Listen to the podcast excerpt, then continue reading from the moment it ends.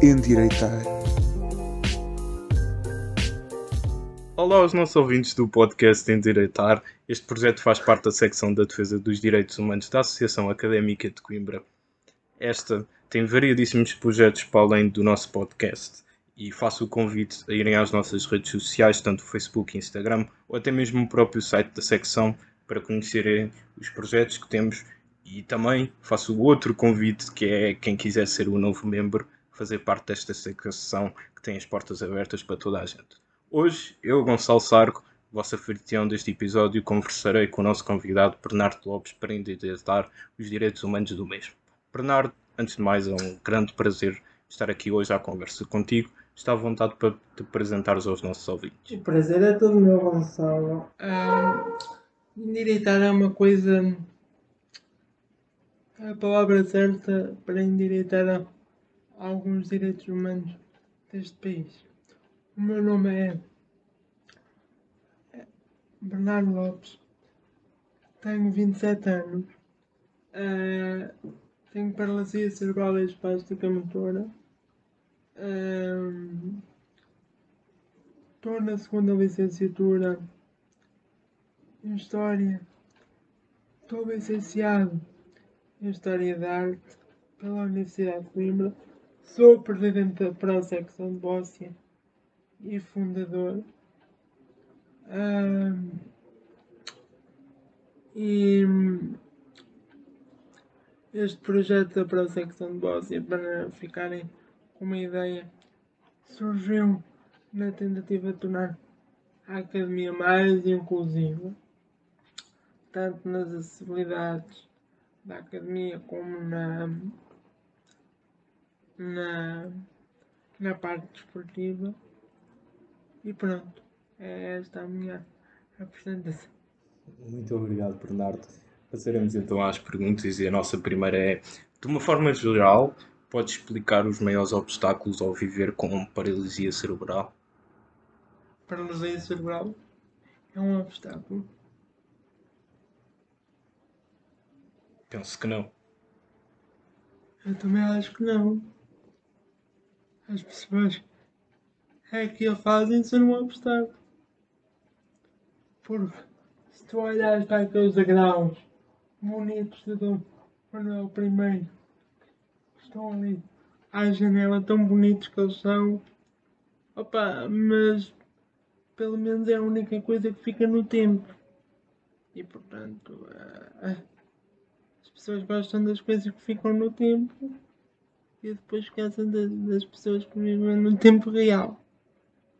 Mas acho que é o maior problema da, da, da inclusão não é só a acessibilidade. Aliás, batalho muito nisso na prosecção porque precisamos disso.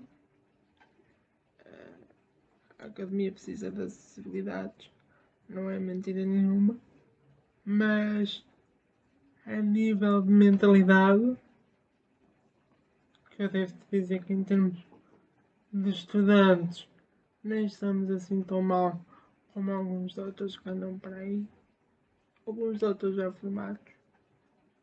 Uh, mas temos vários problemas e temos que os resolver dentro da academia.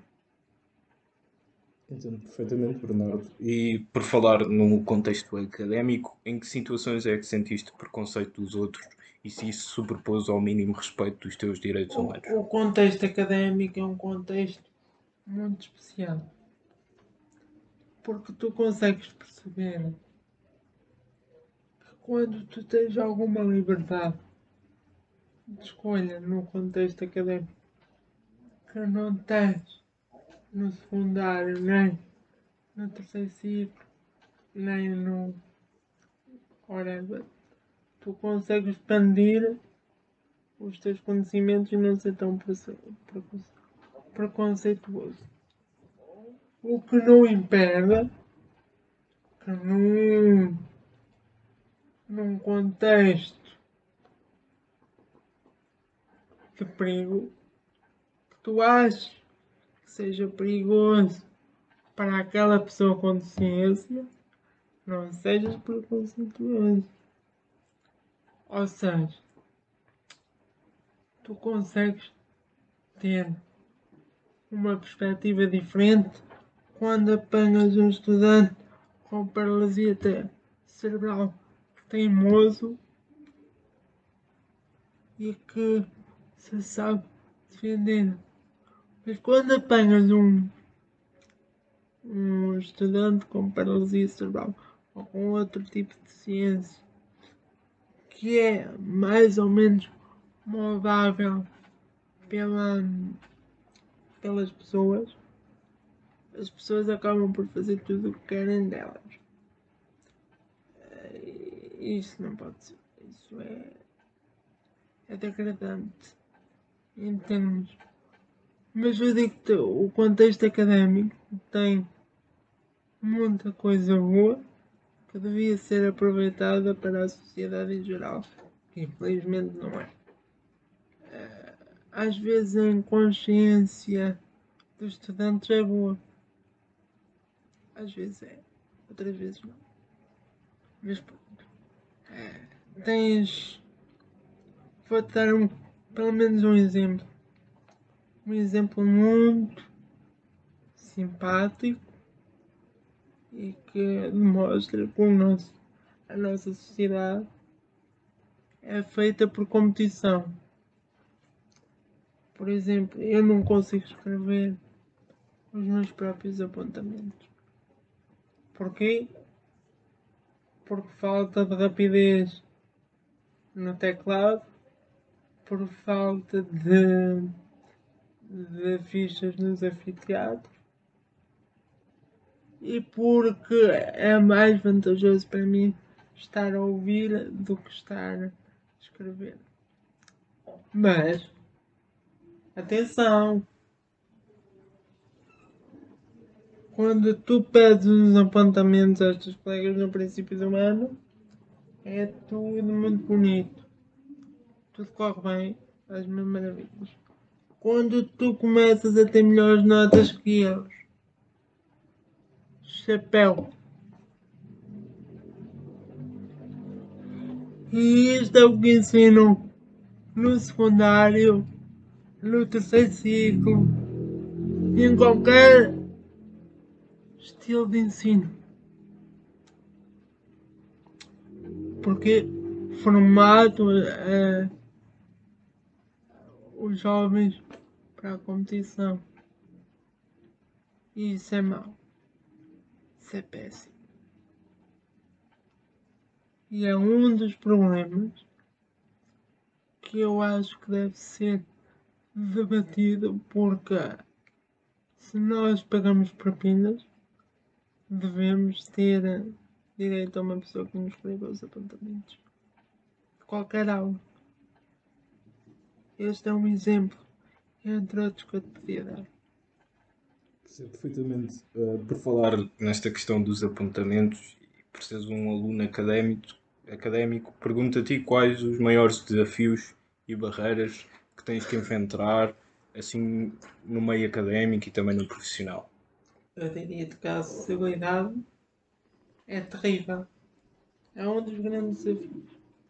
Mas muitas das vezes, nós, pessoas com deficiência, temos que provar primeiro para depois conseguirmos o apoio. Enquanto tu, alma de Deus, com todo o respeito, pode chegar ali com uma voz convencendo, opá, vamos fazer isto. E, e não tens que provar nada. Chegas lá, não fazes nada. E depois ficas com tudo feito com o outro fez. Nós não. Temos que provar primeiro. Temos que conquistar primeiro para chegar lá à vitória. Estás a perceber? E nesse sentido, a acessibilidade é uma das bandeiras da prosexual. Sabes? Sabes? Muita gente sabe que eu ando fartinho para ter na, na tecla. Coitadinho do reitor. Eu sou muito amigo dele, mas nesta questão temos algumas algumas peripécias. Uh, mas pronto, é vida. Nem todos os líderes podem dar bem em todas as questões. Uh, mas e, e depois? Convencer os teus colegas que és capaz de fazer. Que és capaz de conseguir fazer. Sem eles. Quantas e quantas vezes? Quantas e quantas vezes não me deito às 4 e 5 da manhã a reler matéria mais a minha mesinha para conseguir pelo menos tirar um 14. Isto assim. Uh, e acho que aqui acho que este é o ponto fundamental.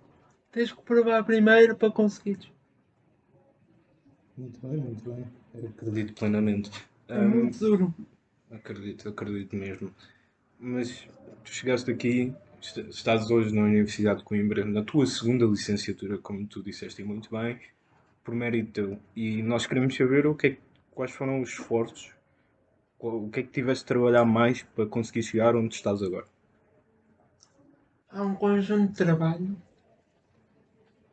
que tens que ser não, não sei explicar bem o que é que tive que trabalhar mais. Mas uma coisa te garanto: um aluno com as mesmas características que eu, se não for determinado, cai logo no primeiro semestre. Mas é que cai redondamente.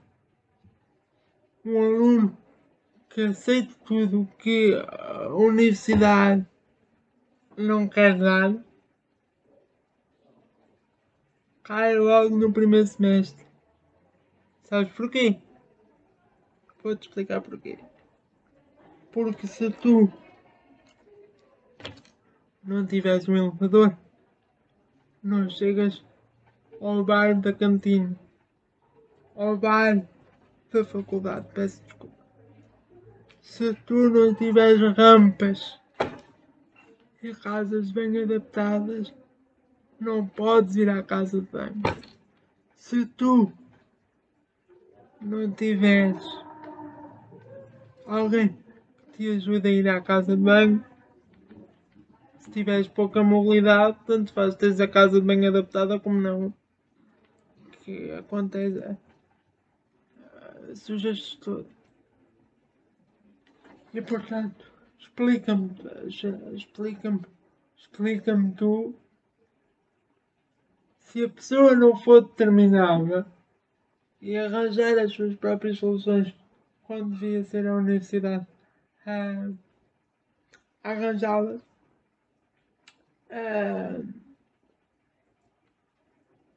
como é que tu vais fazer? Sabes?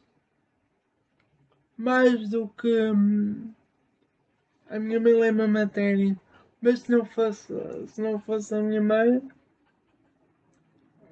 ainda agora tenho férias para me ajudar no exame.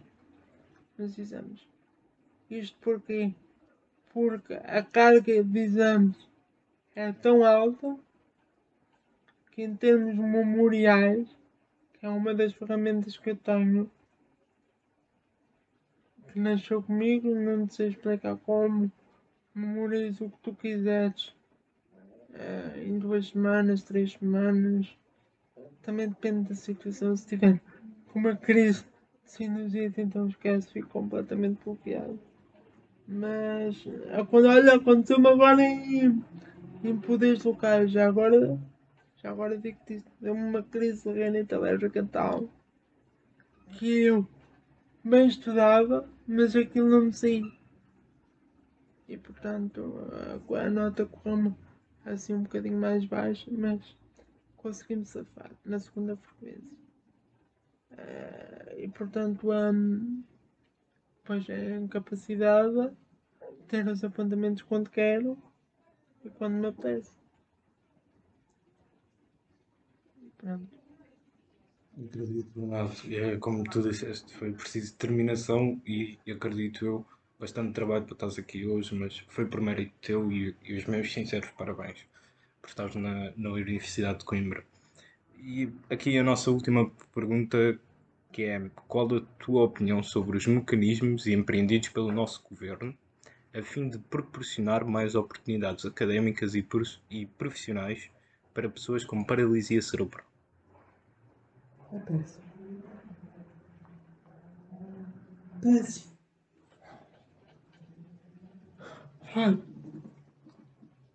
Eu não sei como é que vou fazer para o ano. Porque a senhora me costumava pôr à casa de banho. Reformou-se este ano. Também mereceu, né? Isso, e era a senhora dos Correios, a dona, a dona Alice. Posso falar isto à vontade, não há crise nenhuma. Eu não sei como é que vou fazer. Não sei, juro. Eu já, já estou fartinho de pensar e dizer assim: olha, pode ser que o Covid continue e que não que sejam as aulas todas online. Deus queira que isso não aconteça. Acho que é péssimo para os estudantes e acho que quem inventou esta forma de ensino também devia estar maluco da cabeça porque não não entendo nada disto. Não entendo mesmo. Um, agora, em termos estruturais, o que é que o governo faz? Subsídios. Então, sabes quanto é que é a minha, sabes quanto é que é a minha pensão de ciência? 90 euros. 90! Sabes quantos? Quantas fotocópias eu tenho que imprimir por ano? Este ano imprimi menos, mas foi tudo à minha conta. Não houve ali a papelaria, vá lá. Mas paguei nos tinteiros. E eu este ano só estou a fazer três cadeiras. Cada semestre. Imagina se fossem cinco. Porque fui inteligente, porque quis usar mais uma queimazita. Esperamos que para o ano haja. E, portanto, uh, agora, o governo estará interessado em ajudar realmente? Ou estará só interessado em mostrar que mete isso nos planos e depois só para ficar bonito na figura? Estás a perceber? são tudo questões que esta geração que estas gerações políticas têm que, têm que fazer alguma coisa por isto. Porque estas gerações políticas é que estão a apanhar agora com as pessoas com deficiência. Seja paralisia cerebral, seja surdez, seja visual, seja que raio for. Seja que raio for. E portanto, ou nós